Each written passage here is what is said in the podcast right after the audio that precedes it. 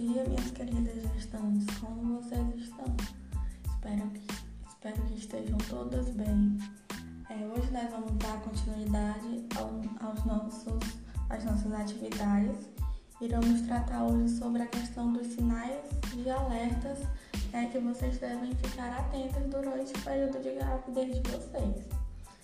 É, os mais frequentes que a gente tem que discutir hoje é a questão do sangramento vaginal, quando, quando ele vai ser um, um sinal de perigo, dores de cabeça, transtornos visuais, problemas de visão, é a questão de dor na barriga, febre.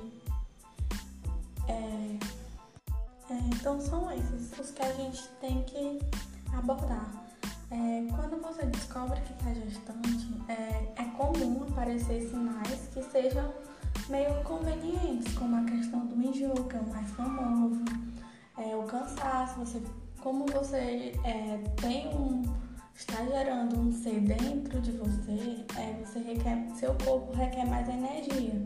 Então isso acarreta um maior cansaço, sono excessivo, é a questão da azia que acompanha os enjoos, as pernas incham, tem aquela velha questão dos hormônios, que você fica mais sensível é a vontade de urinar, pelo, pelo motivo que o útero está comprimindo a, a, sua bexiga, então essa vontade se torna mais frequente.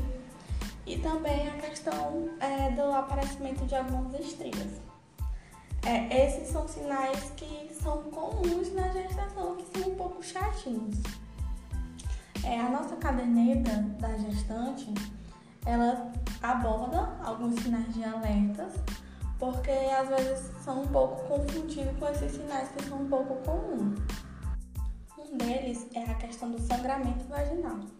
É, o sangramento vaginal ele é normal até certo ponto, quando são pequenos, pequenos rastros de sangue que a mulher vem a expelir acontece por causa de pequenas lesões que vai ter nessa região, porque está tendo crescimento do feto, então vai ter, pode lesionar alguns microvalos. E esse sangramento pouco, quase que não perceptível, ele não vai trazer nenhum risco para o, para o seu bebê. Mas você deve ficar atenta a essa questão de sangramento, porque quando você se encontra no primeiro trimestre, ele pode vir a indicar um risco de abortamento. É, também pode, pode estar alertando para a existência de uma gravidez ectópica, que é quando a gente chama, é, a gente chama quando o feto, o seu bebê, está sendo gerado fora do útero, na parede fora do útero, não no local é, comum, que era para ele estar para ele estar se desenvolvendo.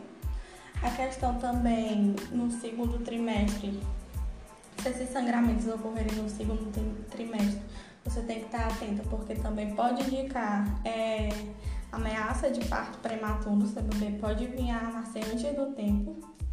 É placenta prévia, que é a questão da placenta. Quando ela está no local de ela se desloca, ela está no local de saída do que o bebê vai passar pelo canal vaginal, ele está no colo do útero. É, também pode indicar descolamento de placenta, que é quando a placenta ela vai se separar do, do útero, porque eles vivem interligados e com, esse, com essa separação, o bebê pode vir a ter uma, uma carência de oxigênio, então ele pode vir a ter um certo sofrimento. E também a questão da ruptura uterina, que essa ruptura uterina ela vai ser caracterizada pelo, pela saída do bebê do útero para a parte abdominal, para o interior da barriga. É, esses sangramentos eles têm que, que ser alarmantes quando eles estiverem, quando eles foram muito volumosos e, e quando eles é, ocorrerem mais de uma vez, frequentemente, você já tem que ficar alerta na primeira vez. É quando ele tiver coágulos, igual quando acontece na menstruação. Se o sangramento estiver acompanhado de dor abdominal, a dor na barriga ou embaixo da barriga, com contrações frequentes e intensas. Se esse sangramento é, fizer é, cair sua pressão E também mulheres que já tiveram aborto têm que ficar muito atenta a esse, a essa, a esse sintoma. É, a questão da dor abdominal também, ela pode ser normal até certo ponto. Mas se ela for intensa, se for muito forte e se acontecer mais de uma vez, é, se você tiver vômito, diarreia, com presença de sangue, também febre, é, o sangramento vaginal que a gente tratou, se tiver contrações uterinas perda de líquido pela vagina e ainda uma dor a urinar, você tem que estar atenta que também pode induzir a, a pensar em ser uma gravidez ectópica, que falei anteriormente. É, aborto, pode sugerir aborto, pode estar em trabalho de parto, tem que ficar atenta com essa questão de trabalho de parto. Escolamento prematuro de placenta, que eu falei agora há pouco. A questão da pré-eclâmpsia, que nós vamos tratar, que também é um problema muito sério que tem que ter, tem que ficar atenta. E pode indicar uma questão é, um pouco um pouco complexa e que tem que ser tratada, que é a questão da infecção urinária na gravidez. É, essa dor abdominal pode indicar uma ocorrência de, de infecção urinária. E ainda pode ser fatores que não estejam relacionados à gravidez em si. Pode ser um quadro de apendicite, de pedra nos rins, entenderam? É, também a questão de febre é um, um sinal que a mãe tem que estar tá alerta, porque quando tem indicativo de febre, quer dizer que o organismo dele está tentando se recuperar de algum fator que está agredindo ele. Geralmente é uma infecção. Então essa infecção tem que ser tratada.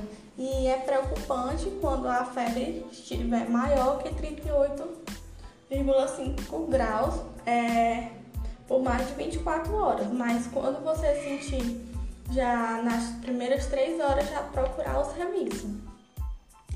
A questão da pré-eclâmpsia, é, que eu falei anteriormente, as mães têm que ficar atentas com a questão de, de sintomas como dores de cabeça, a visão meio embaçada, é, dor também abdominal e a questão de aferir a pressão em toda consulta que você for fazer tem que, a sua pressão tem que ser aferida.